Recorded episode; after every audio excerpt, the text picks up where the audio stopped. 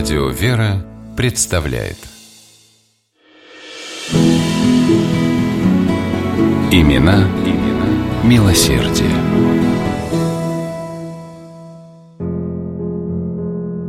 В покоях византийского императора Юстиниана было душно, царил полумрак, пахло заморскими лекарствами.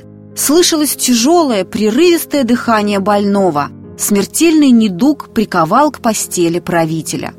Все его многочисленные лекари разводили руками. Они ничем не могли помочь императору. Оставалась только одна надежда. Умирающий Юстиниан начал усердно, со слезами, молиться Богу, прося у него помощи и спасения. Однажды, задремав от изнеможения, правитель увидел во сне смиренного человека в одежде священника, о котором Юстиниану было сказано, что только он может исцелить императора. Как только монарх проснулся, сразу же послал своих слуг искать чудесного доктора. Они обошли весь Константинополь, но никак не могли найти его. Тогда один из царских прислужников вспомнил о своем знакомом враче, священнике Сампсоне. Юстиниан повелел скорее разыскать его и привести во дворец. Император сразу узнал в Сампсоне обещанного во сне врачевателя и с радостью обнял его. Одним прикосновением руки Сампсон исцелил болящего царя. Благодарный Юстиниан готов был отдать вылечившему его все, что Сампсон попросит, предлагая ему много золота и серебра. Но скромный врач отказался от щедрых даров. Единственное, о чем он попросил Юстиниана, построить странноприимный дом и больницу для жителей Константинополя – с радостью выполнил император просьбу исцелителя, выстроил большое великолепное здание, получившее известность как странно-приимный дом Сампсона. Преподобный Сампсон Странноприимец родился в Риме в семье богатого патриция. С детства мальчик мечтал о том, как будет помогать больным и страждущим – для этого стремился получить хорошее медицинское образование. И его заветное желание сбылось. Сампсон стал одним из самых квалифицированных врачей своего времени, и множество больных приходили к нему со своими недугами и травмами.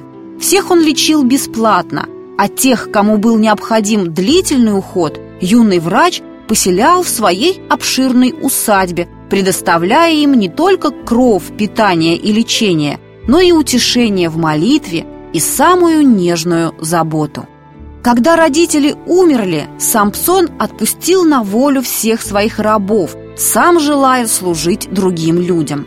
Также он раздал свое наследство нищим и нуждающимся, исполнив на деле совет, данный Спасителем богатому юноше.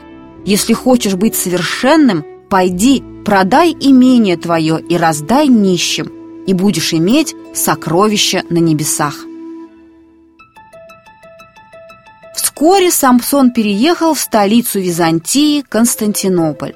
Здесь он поселился в бедной хижине, вел очень простую и скромную жизнь.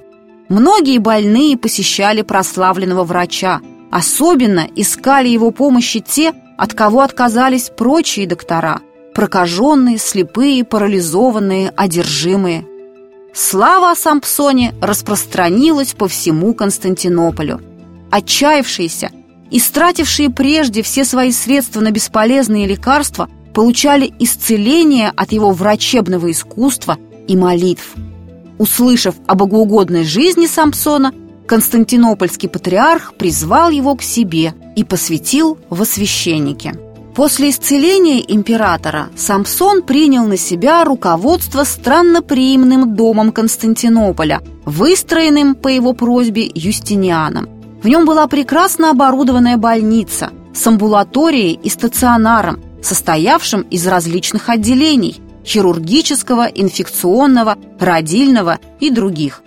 В лечебнице работали профессиональные врачи, а ухаживали за пациентами опытные монахи. Кроме заболевших, здесь принимали всех нищих и бродяг, давая им приют и пропитание.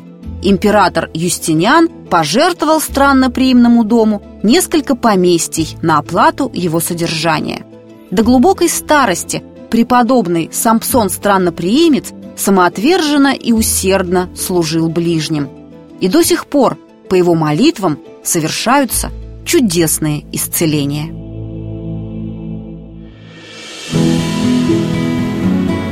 Имена, имена милосердия.